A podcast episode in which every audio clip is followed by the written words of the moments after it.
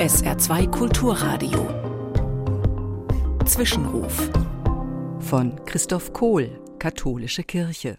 Von einem Augenblick auf den anderen war sein Leben ein ganz anderes.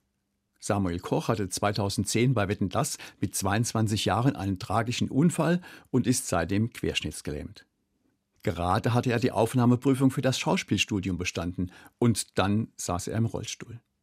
Sein Studium hat er dennoch gemacht und er hat auch jetzt ein festes Engagement am Theater. Er scheint sein Leben so anzunehmen, wie es nun ist. In den Jahren seit dem Unfall ist ihm vieles neu aufgegangen. Mich hat sehr beeindruckt, was er in einem Interview dazu gesagt hat. Ich denke, dass es kein Zufall ist, dass wir auf der Welt sind. Ich glaube, dass der Tod eine Grenze ist, die wir überschreiten können. Deshalb versuche ich, Nächstenliebe und das, was in der Bibel steht, zu leben. Schafft jede Unterdrückung ab, helft, wo ihr könnt, habt keine Angst. Fragen, die dem Zeitgeist entsprechen, wie was kann das Leben mir bieten, die drehe ich um in was kann ich dem Leben bieten. Ganz praktisch versuche ich, mein tägliches Sinnen auf diese Dinge auszurichten. Manche nennen es Meditieren, ich nenne es Beten. Es ist auch immer wieder ein Hadern und Zweifeln, Versuchen und Kämpfen.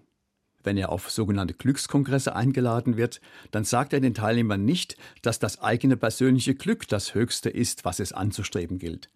Seine Überzeugung ist, ich glaube, zu helfen ist eine kostbare, zum Teil unterschätzte Ressource. Es hilft mir immer wieder, mich nicht ständig um mich selbst zu drehen, sondern auf mein Umfeld zu blicken, die Perspektive zu weiten, zu schauen, wo bin ich nützlich. Das gibt mir das Gefühl von Resilienz, Selbstwirksamkeit, Erfüllung und Sinn. Mir imponiert, dass die Erfahrungen von Samuel Koch ihn zu solchen Erkenntnissen geführt haben, zu tiefen Lebensweisheiten.